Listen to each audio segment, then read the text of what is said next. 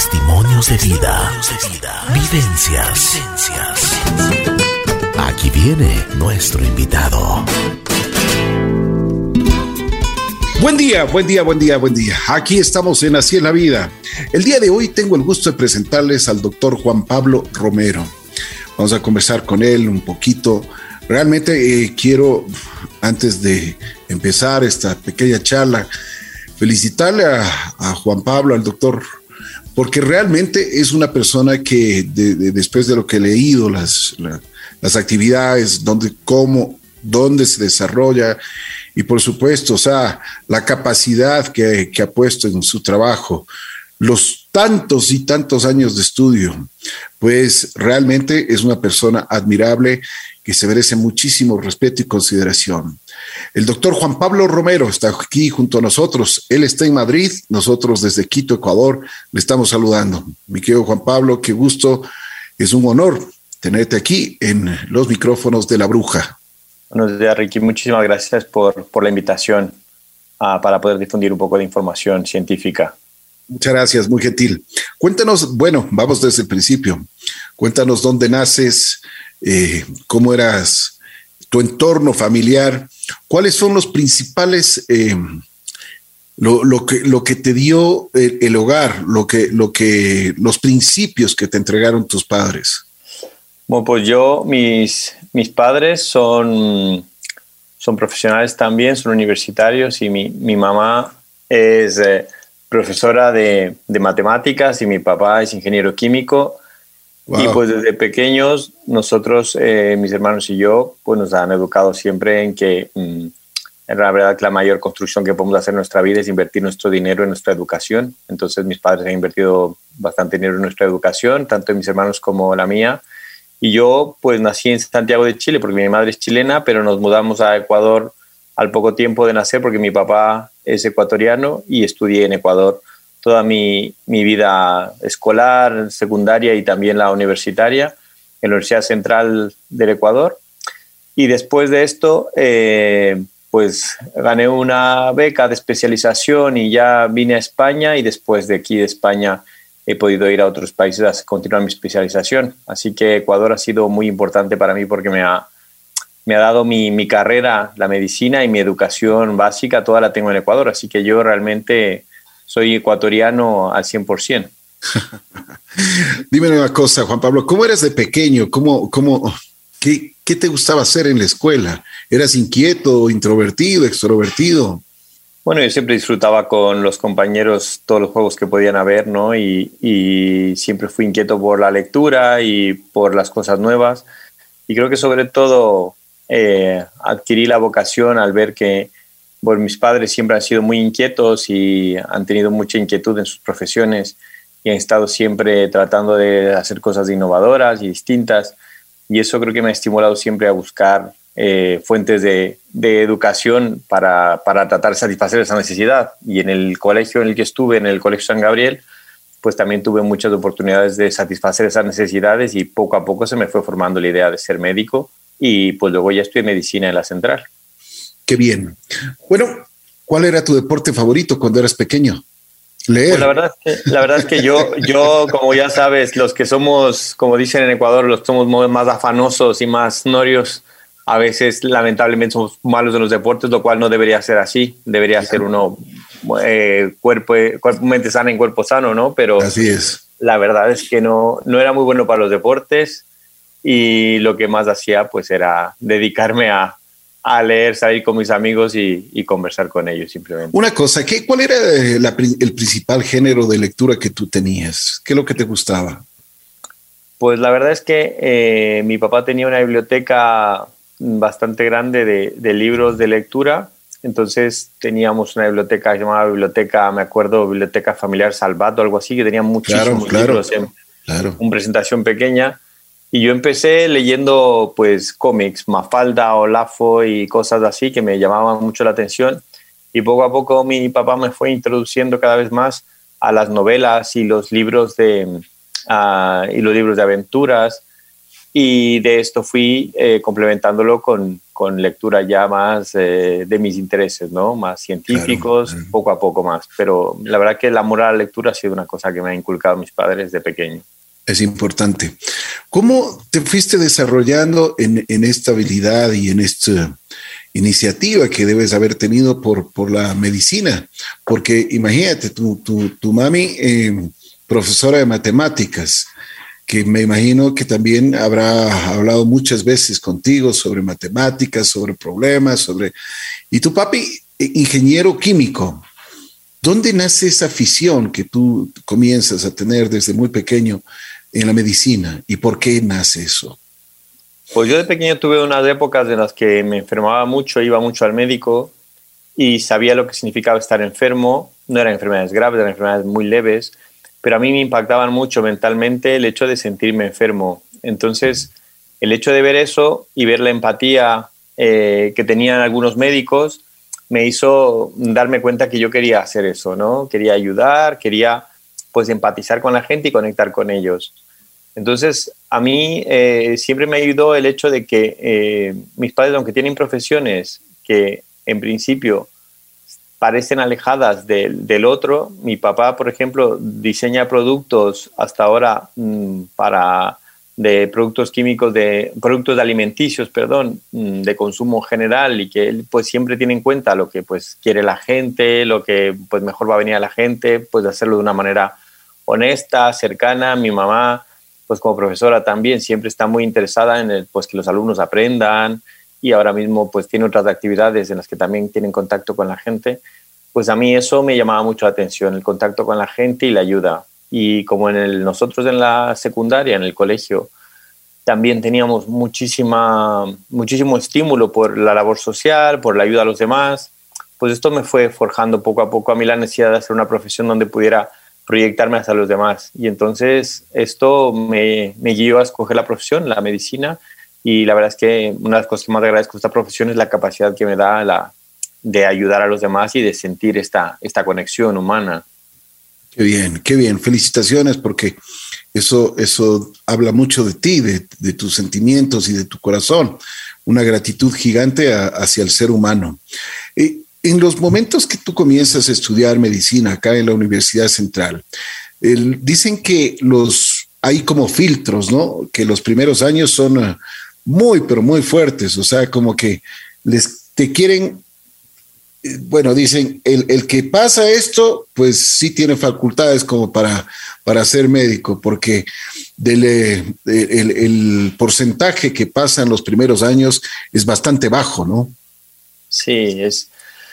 La universidad es todo un camino que la verdad que le va formando a uno mientras uno va transitando por la universidad, desde el inicio de la exigencia académica que hay que la universidad en la época en la que yo estaba, mm, la verdad que no tengo mucho contacto con la universidad actualmente, en la Universidad Central, pero en la época en que yo estaba, la universidad tenía una, no tenía un examen de ingreso como el que tienen ahora, sino que entraba muchísima gente y había un filtro, digamos, establecido por la exigencia mm, académica que había para poder pasar, ¿no? Entonces, en los primeros años la anatomía, la microbiología, la histología eran asignaturas muy duras que requerían muchísimo autoestudio y en verdad que yo tuve una gran suerte que lamentablemente no tenía todo el mundo era disponer de los materiales necesarios para hacer ese estudio, lo cual también hay que reconocer que la gente que lo supera sin todas esas ayudas que yo he tenido, pues probablemente tiene un mérito incluso mayor que el mío, ¿no? Haber superado a veces necesidades económicas o que yo tenía cubiertas y que gracias a eso pude tener un entorno tranquilo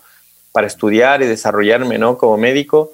Y después también tuve la suerte durante la carrera de contar con profesores, mm, algunos muy estimulantes y, y, sobre todo los pacientes. Una de las cosas que más a mí me ayudó es que en Ecuador la educación médica es totalmente distinta al resto del mundo, en el que nosotros podemos acceder a los pacientes desde muy pronto en la carrera y podemos ver lamentablemente la, desgracia humana de la enfermedad unida a la pobreza, ¿no? Entonces, eso mm, creo que me forjó bastante el carácter y como médico me hizo darme cuenta que, que, teníamos que ser excelentes porque esa gente no tiene dos oportunidades para ir al médico.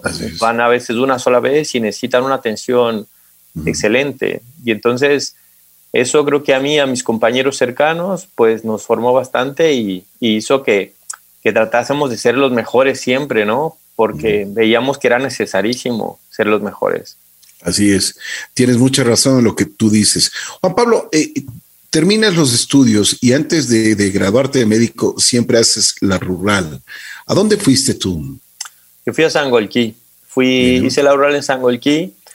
Probablemente eh, una de las razones que me llevó a hacerlo tan cerca de, Quito era que tenía, estaba pendiente de hacer algo de investigación y de cosas que, necesitaba estar cerca de Quito, entonces lo hice en Sangolquí pero antes de, los meses antes de terminar la medicina rural, me dieron una beca para estudiar en España y un mes antes de terminarla me fui a España y luego no he vuelto a ejercer de médico en Ecuador porque ya mi vida académica y profesional se ha desarrollado toda fuera de Ecuador. Siempre que vuelvo, hablas que siempre veo con, con admiración a mis compañeros que han vuelto a Ecuador y están contribuyendo para que Ecuador tenga una mejor sanidad, porque muchos de mis compañeros de la universidad salieron y han vuelto y están trabajando allí. Y, siempre trato de aportar lo que pueda desde fuera, pero como mi vida ya se ha hecho afuera, pues no he obtenido ese gusto que podría ser ¿no? el de volver a, Ecuador atendiendo a los pacientes en Ecuador. Y tú hablas de una beca. ¿Cómo te ganaste esa beca? y para qué era la beca? Pues hay una, hay una fundación que se llama Fundación Carolina, que es una fundación de, de, la Agencia de Cooperación Española para el Desarrollo, que tiene una colaboración de varias empresas privadas de españolas y que dan un fondo para eh, dar becas a estudiantes latinoamericanos, ¿no? sobre todo para que estudien de toda Iberoamérica, que estudien en España. Entonces yo inicialmente una de mis ideas era ah, ir a Estados Unidos a hacer una, un posgrado, pero mm, económicamente era difícil para mí ir a Estados Unidos porque era muy, muy costoso. Y entonces eh, esta beca me llegó como, me cayó del cielo porque apliqué a la beca y como yo, yo fui el mejor egresado de mi, de mi promoción en la universidad, me, me permitió eso, acceder a esta beca con mayor facilidad y me dejaron venir a, a España, a Madrid, estudiar eh, neurobioquímica. Es una especialidad de investigación básica de bioquímica del cerebro, bueno, bioquímica en general, que yo la fui aplicando cada vez más al cerebro. Y después en, este, esta universidad, donde estudié aquí en España, me becaron ellos a su vez para ir a Estados Unidos, a estudiar en la Universidad de Texas. Y entonces ahí terminé de estudiar eh, el máster en bioquímica. Y luego cuando volví a España ya empecé mis estudios de la especialidad de neurología en el Sistema Nacional de Salud español. Oye, ¿y es muy fuerte eso? ¿Qué cosa?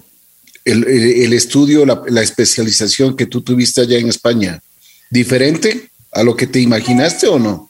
Mm, bueno, yo ya, como había hecho ya el, máster de, de, investigación básica, ya sabía que no quería alejarme de los pacientes, porque sabía que había cogido primeramente era para estudiar ciencia básica, solo estar en laboratorios.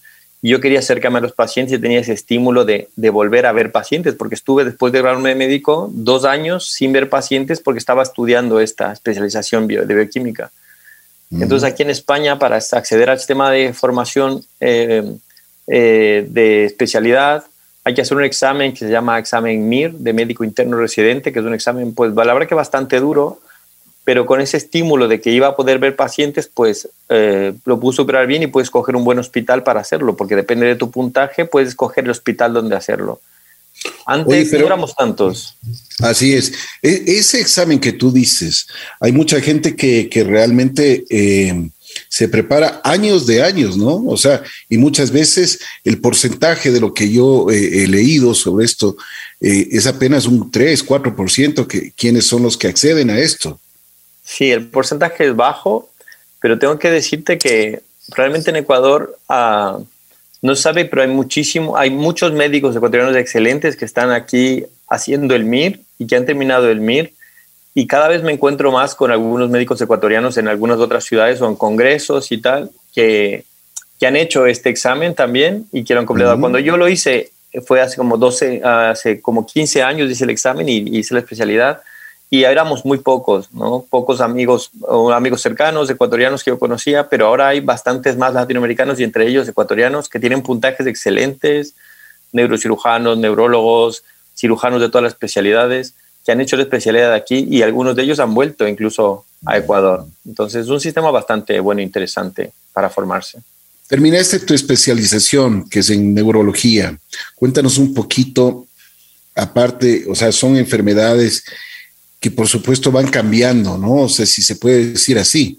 Por ejemplo, hablamos del Parkinson, hablamos de, enfermedades del cerebro, de, bueno, tú, tú nos podrás explicar un poquito más.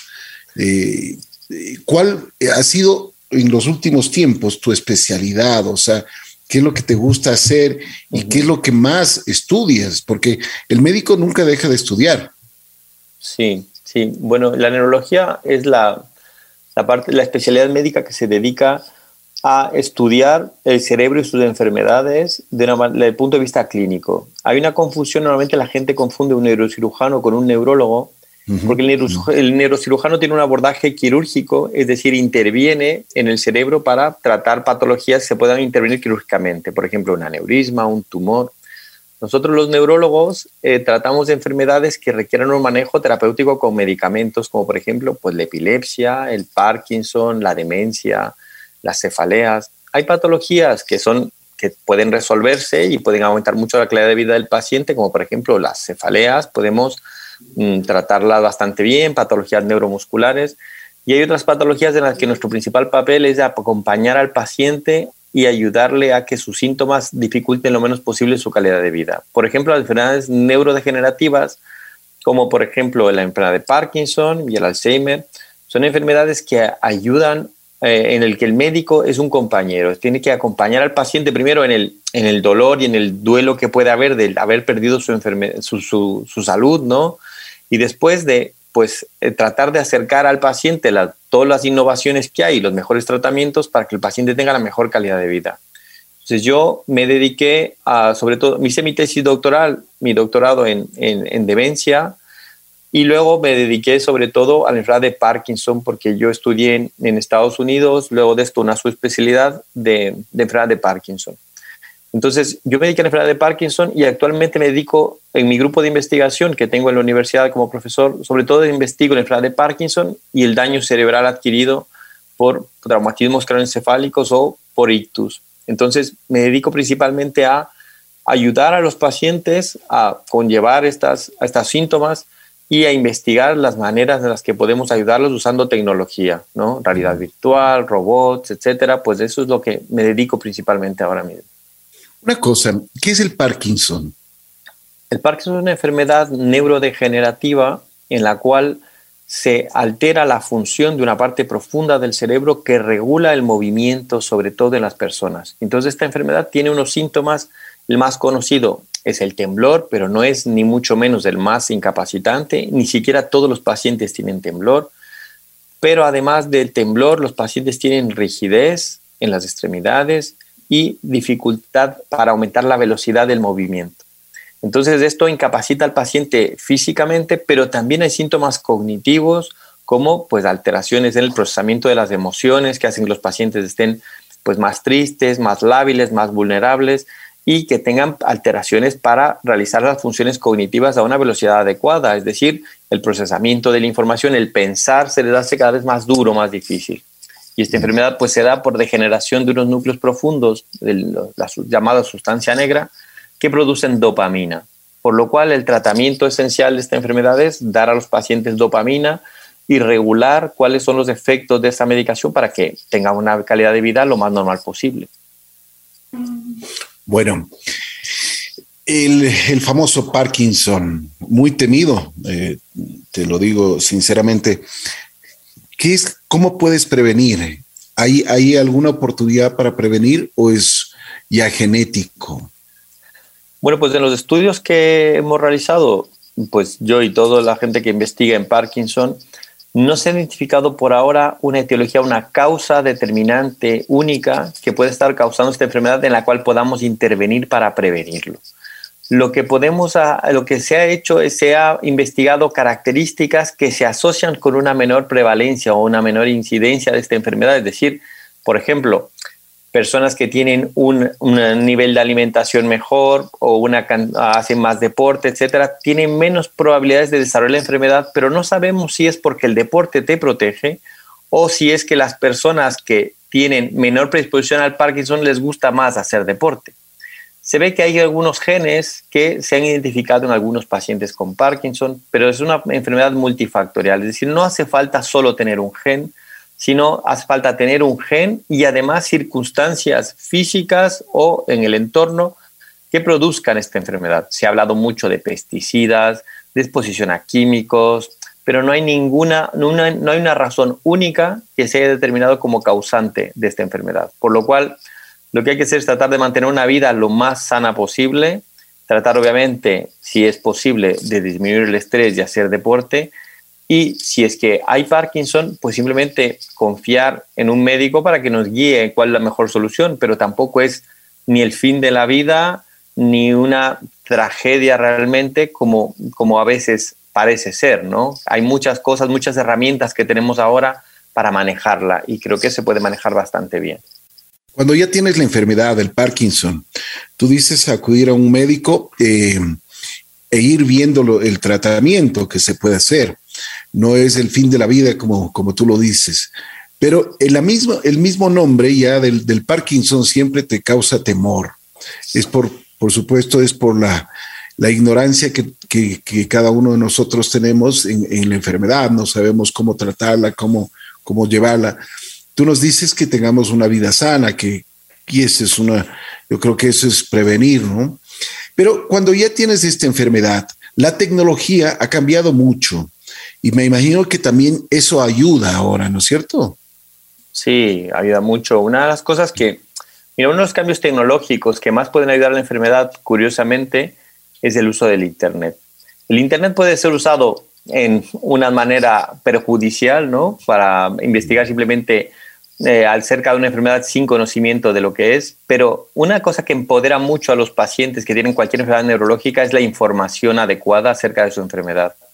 Primero, eso disminuye muchísimo la ansiedad en el paciente y su familia al saber a qué se están enfrentando. También ayuda mucho el saber cuáles son las posibilidades que tiene por delante el paciente y a qué se debe enfrentar, porque enfrentarse a una enfermedad sin saber qué es lo que tiene uno delante es aterrorizante, obviamente. Y entonces, no es la mejor manera de enfrentar una enfermedad sin tener información acerca de qué hace la medicación, etc. Pero más allá de esto, la tecnología también ha ayudado, por ejemplo, a desarrollar técnicas de modulación cerebral que permiten que esta enfermedad sea más manejable. Las mm, terapias que usamos son, por ejemplo, eh, inicialmente ya sabemos todos que para tratar una enfermedad tomamos pues pastillas, medicamentos, que lo que hacen es ayudar a que el cerebro funcione de una manera más adecuada, ¿no? Pero además de eso podemos actuar directamente en algunos núcleos cerebrales dando modulación, estimulación, por ejemplo, eléctrica o magnética en diferentes partes del cerebro. Y para esto ya tenemos estimuladores, por ejemplo, estimuladores eléctricos profundos para, eh, para realizar, por ejemplo, la modulación. Mira, justamente hay otro médico ecuatoriano que está en Estados Unidos, que Andrés Maldonado, que es un neurocirujano bastante bueno, con el que he contactado recientemente porque hay un paciente con enfermedad de Parkinson al cual estamos manejando los dos, yo desde España y él desde Estados Unidos, y este paciente nos ha contactado los dos y lo estamos manejando. Él, que también es médico ecuatoriano, le va a implantar, por ejemplo, un estimulador cerebral profundo. Va a hacer una incisión en su cabeza para implantarle un electrodo que va a ir profundamente a una parte del cerebro a dar estímulos eléctricos a una frecuencia determinada que van a ayudar que este paciente recobre una movilidad mejor sin usar, mm, o sea, sin usar tantos medicamentos como usa hasta ahora, porque sus medicamentos habían perdido ya eficacia en el paciente. Entonces la tecnología obviamente que puede ayudar en las manos correctas y hay muchas oportunidades para los pacientes actualmente que tienen Parkinson. Bien, tú me dices eh, sobre esto del Parkinson, pero también hay otras enfermedades que, que, nos afectan.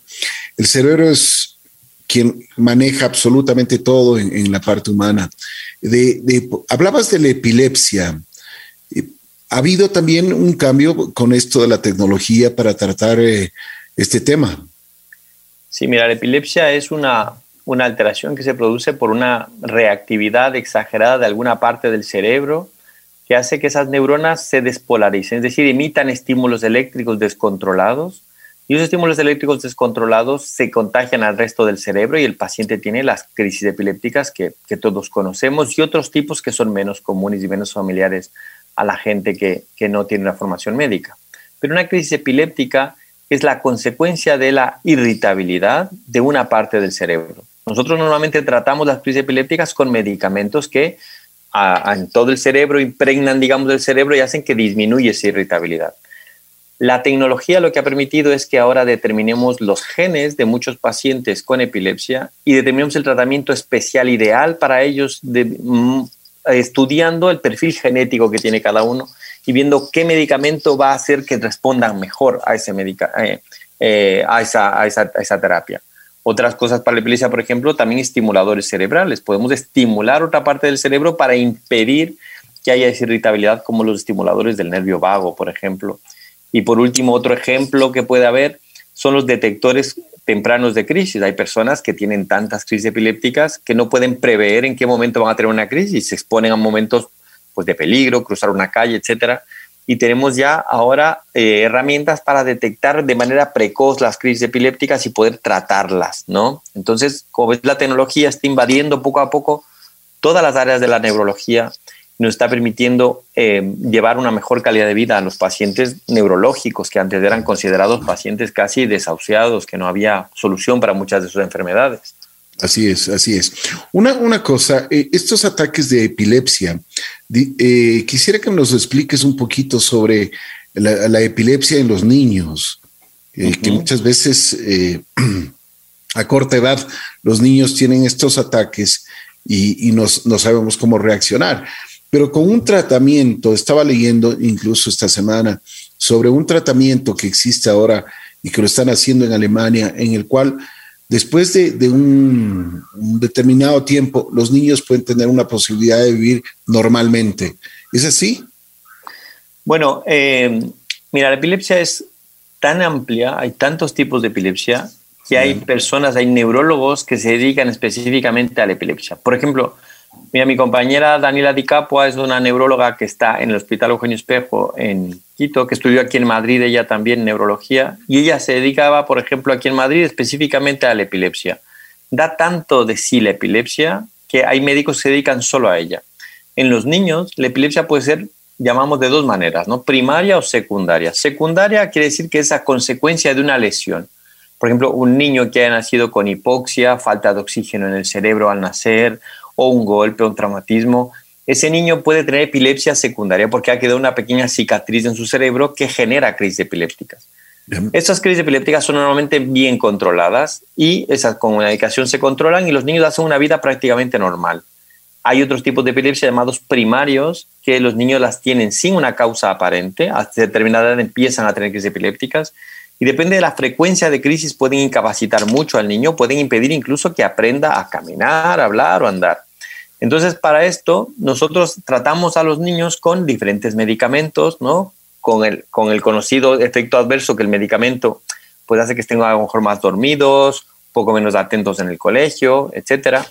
Y el tratamiento en los niños es donde más está revolucionando el estudio genético del que hablaba antes, ¿no? Se puede estudiar genéticamente las epilepsias infantiles y se puede, dependiendo de eso, por ejemplo, determinar el tratamiento. Por ejemplo, aquí en España hay un síndrome que se llama síndrome de Dravet.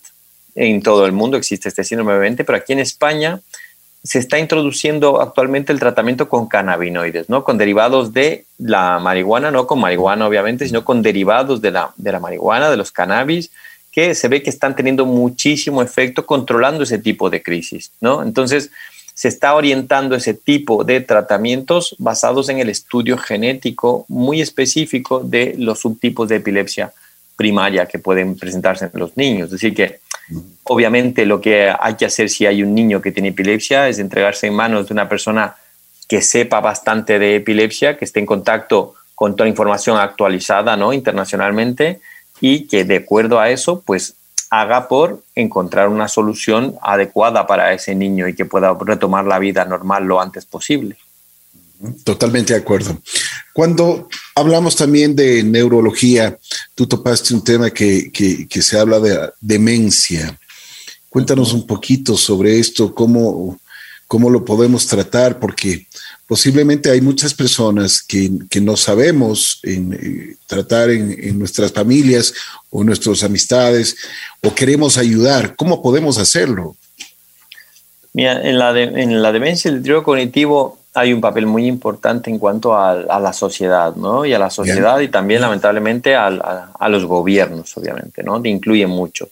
Porque la demencia es una, una gran, una, una, pandemia realmente, porque hay cada vez más pacientes con demencia y deterioro cognitivo. La esperanza de vida aumenta en muchos países y eso conlleva a un aumento de la incidencia también de pacientes con deterioro cognitivo. Si en nuestra casa, en nuestra familia, alguien tiene deterioro cognitivo, pues el problema es que dispongamos del tiempo y los medios para atender a esa persona como realmente lo necesita. El problema principal de la persona con demencia es que aumenta su nivel de dependencia cada vez más. Y entonces el nivel de dependencia conlleva a que necesite a veces que una persona se encargue o se ocupe de esas necesidades que pueden llegar a ser tan severas como tener una persona en cama que necesite una asistencia completa. Entonces, los medios públicos que hay o incluso privados, si la persona tiene dinero, son los que determinan la atención y la sobrevida de esa persona con demencia. Es decir, que si un Estado tiene medios para proveer de ayudas, ¿no? para que las personas tengan cuidadores o ayudas públicas, es una cosa que aumenta la sobrevida de pacientes con demencia. O si una persona, una familia tiene obviamente dinero, eso va a ayudar a que esa persona sobreviva más tiempo. En cuanto a la demencia, el tratamiento actualmente es simplemente tratar de rehabilitar las funciones cognitivas lo antes posible con atención de neuropsicología.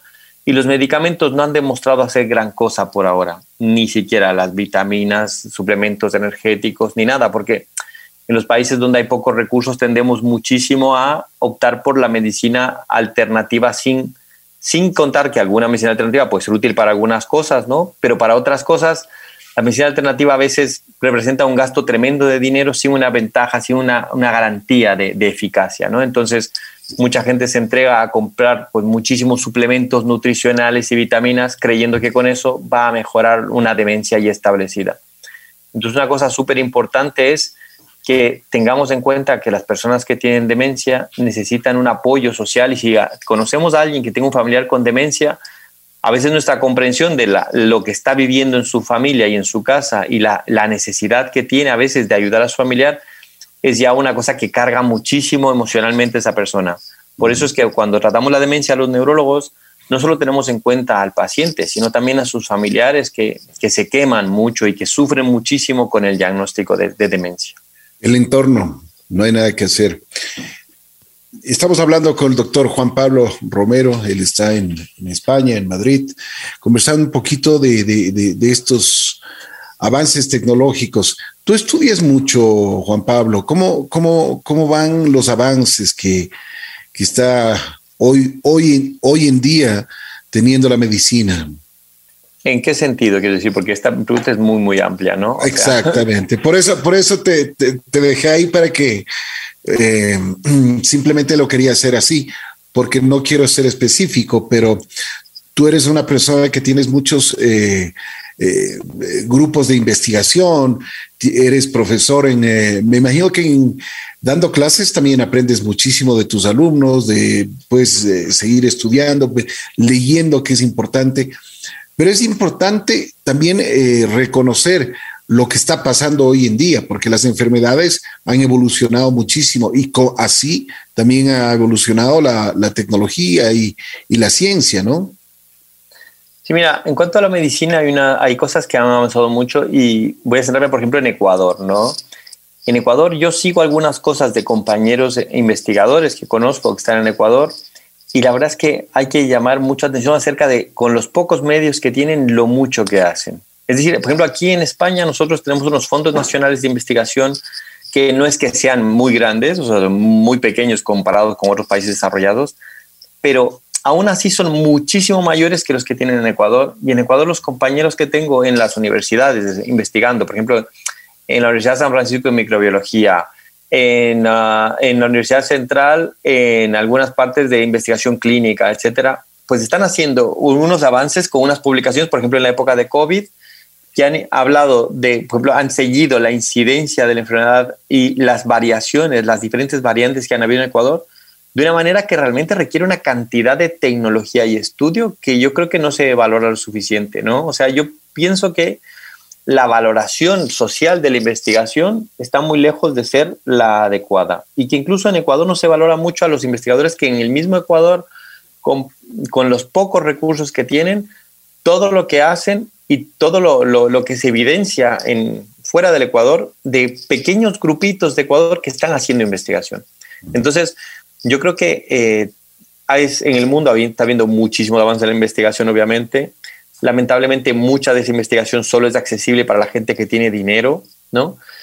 Y la investigación que se da en Latinoamérica particularmente es una investigación que está hecha para resolver problemas de incidencia en países pobres, como por ejemplo problemas microbiológicos, infecciones, descubrir nuevas dianas terapéuticas o nuevos, nuevos tratamientos basados en plantas ancestrales, amazónicas, etc.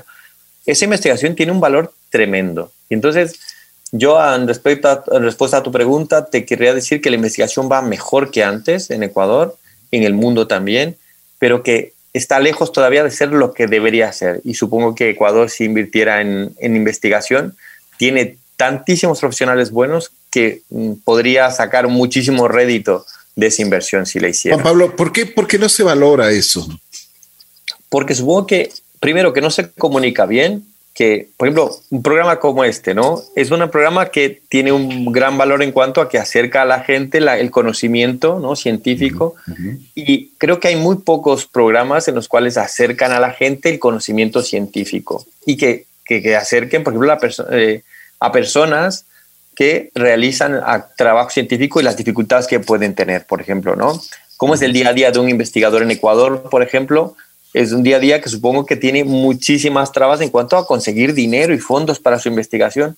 Y la valoración pasa, ¿por qué? Porque pues cuando la gente valora qué es lo que necesita, pues claro, necesitan medicina, necesitan salud, pero además necesitan investigación, porque si hay investigación en Ecuador, se atraerá más dinero desde fuera y se podrán crear hospitales y centros mucho más desarrollados, y no solo depender de la tecnología que hay fuera. Por ejemplo, yo cuando investigo cosas aquí y las desarrollo, esas cosas van con una bandera eh, española, que es la que tiene el, dinero, ¿no? Yo pongo por mi parte un poquito la bandera ecuatoriana también de, que yo soy ecuatoriano, pero la verdad es que los fondos, el dinero que, se invierte en investigación es la que pone la bandera de esa investigación.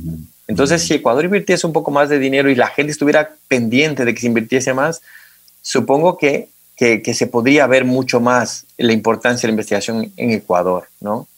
Supuesto. Tú, por ejemplo, en España, cuando te desarrollas con estos grupos eh, de investigación y eh, recibe los resultados o obtiene los resultados que, tú deseas, o, muchas veces te quedas eh, con, algunas cosas que, no te han dado esos, esos momentos de investigación. Bueno, pues la investigación tiene, es un camino que es muy difícil, muy duro, porque tiene varias partes. Por ejemplo, yo veo mis pacientes en el hospital, eh, veo pacientes de la consulta, pero además de eso, como, como bien has dicho, soy profesor en la universidad y tengo un grupo de investigación del cual soy eh, el jefe, el investigador principal de ese grupo. En ese grupo, para realizar investigación, tenemos que hacer un procedimiento en el cual es, primero tenemos que escribir los proyectos y solicitarlos. En el proyecto tenemos que escribir por qué queremos hacer el proyecto, qué resultados esperamos y cuál es la razón científica por la que creemos que vamos a tener un resultado. Después de ese proyecto tiene que pasar una, aprobación de un comité científico para que apruebe que esto es útil y que no es dañino para los seres humanos expuestos a este proyecto. Y por último tenemos que conseguir el dinero para realizarlo, porque hay que pagar a las personas que lo hacen, por los insumos, etc. Una vez que se llega a todo esto, ni siquiera hay garantía de que el proyecto vaya a salir bien, porque a lo mejor lo que te has planteado pues no es tal, ¿no? Entonces, hay una valoración cada vez mayor de los resultados que incluso son negativos, ¿no? Entonces, en muchos experimentos que tenemos, los resultados son positivos y en algunos también los resultados son negativos. Cuando un resultado es negativo, no es un resultado inútil, es un resultado que te indica que por esa vía ya no hay que ir. Entonces, habitualmente los grupos, esos resultados negativos no los publican y hay muchos otros grupos que están por el mismo camino y a lo mejor cometen el mismo error gastando el mismo dinero en ir por ese camino. Por tanto, últimamente se considera muy importante publicar los resultados positivos y negativos porque esos resultados negativos ayudan a que otros grupos que hacen lo mismo ahorren muchísimo dinero y tiempo sabiendo que esa vía no conduce a ningún lado y hay que ir por otro. Y gracias a que se comparten esos datos y que hay una red de información global, pues es que últimamente se puede avanzar mucho más rápido que antes. Por tanto, en respuesta a tu pregunta, pues sí, mis resultados, como todo científico, pues algunos son positivos, algunos son negativos y por ahora el balance es que son más positivos que negativos y por lo tanto eso nos permite pues seguir teniendo la confianza de la universidad y de, los que patrocinan nuestra investigación pues para seguir haciendo cosas. Por supuesto. Dime una cosa, ¿estás satisfecho con lo que has hecho en la vida, en, tu parte profesional? Eh, sí, sobre todo, mira, los momentos de más realización personal para mí son cuando veo un paciente que se ha beneficiado en algo de mi tiempo y de mi dedicación, ¿no? Entonces, a lo mejor mi carrera académica como investigador en la universidad, eh, sobre todo hay momentos que se vuelve, por ejemplo, un trabajo, ¿no? Tú vas todos los días, no vas pensando todos los días que vas a salvar una vida ni que vas a cambiar el mundo, sino que vas a un trabajo como a cualquier otro, ¿no? Con sus momentos mejores, peores, sus días mejores y peores. Pero el momento en que tú ves que ese trabajo impacta en una persona, obviamente ese momento tienes una gran realización personal, ¿no? Entonces, yo, gracias a, gracias a Dios, tengo un trabajo que es en parte mi hobby también, porque me gusta muchísimo lo que hago y tengo esa, esa suerte de poder disfrutar con lo que hago todos los días y sentirme muy, muy realizado ¿no? con, lo que, con lo que hago. Entonces, pues la respuesta sería que sí, que me siento muy contento con lo que hago. Qué bueno. Una cosa, ¿por qué no regresaste a Ecuador? ¿Qué es lo que te motivó a quedarte afuera? Pues mm, una de las razones por las que no regresé a Ecuador fue que, como te comenté anteriormente, mm, yo cuando me fui a, España, me fui justo un mes antes de terminar la medicina rural, ¿no? Bien. Entonces, como me fui un mes antes, yo luego traté de hablar en Ecuador para ver si podía volver sin, eh, y que me pudieran hacer, que podía completar ese mes de medicina rural, pero me dijeron que tenía que, una, una de las razones, no, es, no esta no es la principal razón, ¿no? Una de las razones que me impidió regresar fue que querían que, repitiera todo ese año en medicina rural y para mí no era puede ser. dedicarme. No puede ser, bueno. Entonces no podía dedicarme a eso y claro, también cada vez que yo voy a Ecuador no puedo, no puedo ejercer la medicina porque no tengo la, la rural, que me parece que es lógico, pues que, que hay que hacer rural porque así son las leyes y está.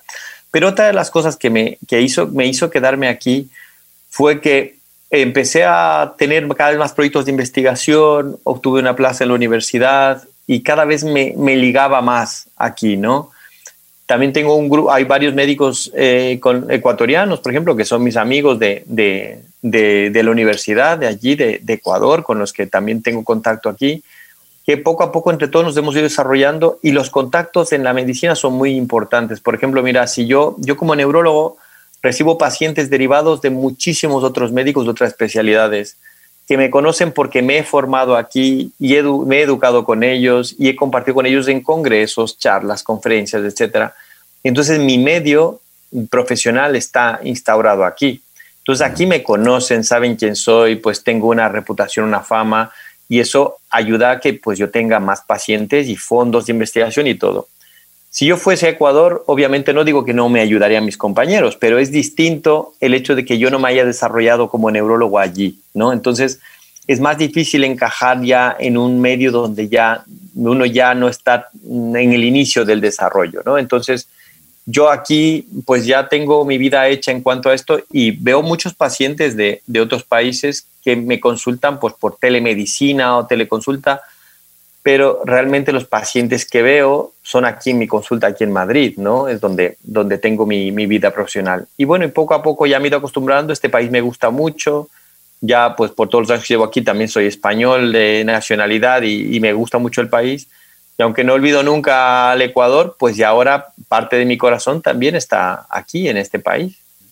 Una, una cosa, a ver, si es que nos puedes eh, contar alguna anécdota de alguno, algún paciente que has tenido que realmente te ha preocupado mucho, que, te, has tenido que investigar el caso, has tenido que ver, has tenido que, incluso porque el, paciente y el médico tienen que tener confianza. O sea, tanto es de, de, ida y vuelta, como se dice, ¿no? Eh, a ver si es que nos cuentas algo, Juan Pablo. Mira, de los casos más eh, que más me han impactado en la vida ah, son casos de, Ecuador, ¿no? Cuando yo estaba en la, en, estudiando medicina en Ecuador, yo una, una, asignatura que tenemos es la endocrinología, ¿no? que es estudio de las hormonas y las glándulas en el cuerpo. Y hay un profesor que a mí me impactó mucho, se llama Rodrigo Fierro, que es un médico ecuatoriano muy, muy famoso, que es un endocrinólogo. Y él, una de las asignaturas que, una de las tareas que teníamos era eh, estudiar un caso clínico de una enfermedad endocrinológica. Pero él tenía una forma muy particular de hacerlo. Él decía que vayamos por el hospital, por el Eugenio Espejo, y que cuando encontremos una persona en las consultas, que le preguntemos por qué va y si quería que nosotros estudiáramos su caso. Y cuando esa persona dijese que sí, nosotros asumiésemos el coste económico de las pruebas que tenía que hacerse ese paciente, por lo cual teníamos que buscar un paciente que no tuviese recursos ¿no? para estudiarle. Entonces, yo me acuerdo que con un compañero fuimos al hospital y buscamos y encontramos una persona, una señora muy bajita, muy morena, que se veía muy decaída muy cansada. Y estaba en las consultas de medicina interna y nos contó que estaba muy cansada y no sabía por qué era. Y pues nosotros ya empezamos a ver algunos signos en ella que nos indicaban que tenía probablemente un fallo hormonal, ¿no? Un fallo en las glándulas suprarrenales, que son las que producen los corticoides y cuando están bajos las personas están pues muy decaídas, tienen la piel muy, muy oscura y eh, muy oscura pero sin, sin ser racialmente oscuros, ¿no? Entonces, cuando estudiamos a este paciente, nos dimos cuenta que tenía enfermedad de Addison y nosotros pagamos las pruebas que teníamos que hacer para poder investigar esto, ¿no? La enfermedad de Addison en este paciente y pudimos darle el tratamiento y el paciente mejoró muchísimo. Y para mí fue una gran satisfacción que con la guía de este, de este médico, obviamente la prescripción la hacía nuestro profesor, ¿no? Nosotros no éramos médicos todavía, pero el hecho de que nosotros hayamos podido contribuir a ese paciente pagando sus pruebas, estudiándole, aprendiendo de él, para mí fue un, muy, muy impactante, ¿no? Porque el sentirme parte de la vida de ese paciente y que hemos cambiado en cierta manera su vida, porque ese paciente a lo mejor le hubiera mandado a hacer las pruebas y no hubiera tenido recursos para hacérselas, y que las hayamos podido pagar nosotros y diagnosticarle y aprender de él, para mí eso fue muy, muy impactante. Por eso yo a mis, a mis alumnos aquí les cuento también eso, que en Ecuador mm, el problema del médico no es solo decidir el tratamiento, ¿no? sino también es implicarse socialmente y eso es muy, muy duro. Por ejemplo, que los médicos tengamos en Ecuador a veces que hacer, eh, que hacer acopio de, dinero, de donaciones de nuestros compañeros para pagar una medicación. Me acuerdo más de una vez de un paciente en la UCI que necesitaba una dosis de antibiótico y la familia no tenía y teníamos que entre todos los médicos eh, dar dinero para comprar una dosis más de medicamento, ¿no? Eso a mí me ha impactado muchísimo y siempre es algo que recuerdo como aquí en España nosotros no tenemos ese problema, ¿no? Aquí yo solo tengo que pensar y decidir qué le voy a dar al paciente y tengo a mi disposición todos los medicamentos que puedan existir. Yo solo tengo que decidir cuál, ¿no? Algunos tienen un poco más de trabas, pero todos puedo dárselos. La cosa más avanzada y cara se la puedo dar. Y en Ecuador a veces dar un antibiótico o un antiepiléptico es un mundo, ¿no? Y eso es una cosa que yo reconozco mucho, ¿no? del médico ecuatoriano que tiene que, luchar con esa, con esa dificultad. Así es, así es. No hay nada que hacer. Y no solo en la medicina, sino esto pasa a todo nivel. Juan Pablo, ¿tú crees en Dios? Sí, sí, creo en Dios. ¿Te ha ayudado, te ha dado una mano algunas veces, no solo en la medicina, sino en tu vida? Sí, yo creo en Dios como como, o sea, yo estudio en un colegio católico y trabajo en una universidad católica actualmente y creo en Dios, pero no como un ente pasivo al cual yo le, yo le pida cosas, ¿no? Yo creo en Dios como la expresión de, de, cuando yo hago algo por los demás, yo creo que ahí está ese, ese Dios, ¿no? Ese momento en el cual yo me siento realizado o yo tengo esa, eh, dedico un poco más de tiempo a estudiar por ese paciente que, que no sé lo que tiene, y esas horas más que paso haciendo esto, pues todas esas expresiones de bondad realmente que pueda tener, mm, no digo que yo sea bueno todo el tiempo, pero esos momentos de bondad que tiene gente conmigo o que yo tengo con ellos, para mí se ha convertido eso en, en, el, Dios, para mí se ha convertido en eso. A lo mejor me ha alejado un poco más del, del culto de la religión ¿no? católica, de, de las reglas, de ir a, a, una, a una iglesia o tal, pero sin embargo yo conservo de mi familia, la formación de mi familia y de, de mi colegio y de todo, pues esa, ese sentir, ¿no? De, de, que Dios tiene que estar como bondad, ¿no? En todos los actos que hacemos. Eso, eso lo conservo todo el tiempo. De acuerdo. Si volverías a nacer, ¿harías lo mismo? Eh, en cuanto a la profesión, ¿quieres decir? No, en tu vida misma. en todo lo que has hecho. Sí, es que, claro, como, como la vida no es un experimento y no puedo tener dos, dos tipos de experimentos para ver cuál es la mejor opción, ¿no? Yo estoy bastante contento con lo, que, con lo que he hecho hasta ahora profesionalmente. Personalmente y profesionalmente siempre hay cosas que dices podía haber hecho de una manera distinta, pero el resultado final yo creo que es, es bueno. A lo mejor una de las cosas que, que me, me, gustaría tener, que no se puede tener todo, es pues no tener más cerca a mi familia, que esté en Ecuador, ¿no? Claro, Pero eso no me hubiera permitido a lo mejor acceder a todos los recursos que tengo aquí para investigar. Entonces, siempre es un más y un menos, una de cal y una de arena, digamos, entonces por ahora estoy muy contento con todo. ¿Te arrepientes de algo? De, de, algo, si me arrepiento de algo, pues la verdad es que el hecho de que no me venga nada a la mente inmediatamente significa que probablemente no me arrepiento de algo lo suficientemente para, para que sea verdad, ¿no? Obviamente hay cosas que podía haber hecho mejor, ¿no? Pero, pero yo creo que en, en general todo, todo se ha hecho según lo que se ha podido en ese momento, ¿no? Qué bueno. Mi querido Juan Pablo, te quiero agradecer muchísimo. Ha sido un privilegio, un honor conversar contigo, una persona muy admirada, querida en, en, el, en, el, medio de la medicina y espero de que algún momento, o sea, tú ayudes también no solo en la parte humana a los a, a las distintas personas que tú los haces todos los días en la sin ver la nacionalidad, porque como tú dices, hay mucha gente que ahora en Latinoamérica te están te están eh, llamando, te están escribiendo por, um, y, y, ahora la tecnología ayuda mucho. Así que te agradezco mucho la gentileza de haber podido conversar contigo. Te felicito. Una vez más, te admiro mucho, respeto tu, tu trabajo y esperamos de que todo, absolutamente todos tus estudios científicos den resultados para que esta humanidad sea mejor. A veces yo decía que, que con esto de la pandemia los seres humanos hubiésemos sido mejor pero hoy vemos de que no hemos aprendido muchas cosas, ¿no? Hay una guerra que existe en, en el mundo, no, no, no hay el respeto que debería existir para el ser humano y eso duele, eso duele y eso duele mucho. Así que muchísimas gracias por haber compartido con nosotros estos, estos minutos, mi querido Juan Pablo. Yo te agradezco mucho por la... A mí me ha sorprendido muchísimo la entrevista porque no, yo no, no de aquí, obviamente, no, no tengo acceso a tu programa, no lo he oído anteriormente, ahora me interesaré, pero me ha sorprendido mucho lo, el, el, el lado humano de esta entrevista, porque normalmente me, me, invitan a varias entrevistas en varios medios y siempre me preguntan solo por mi trabajo, pero nunca me preguntan por, por la parte humana o, o, por, o por mi vida personal. Y te agradezco porque la verdad que ha sido interesante.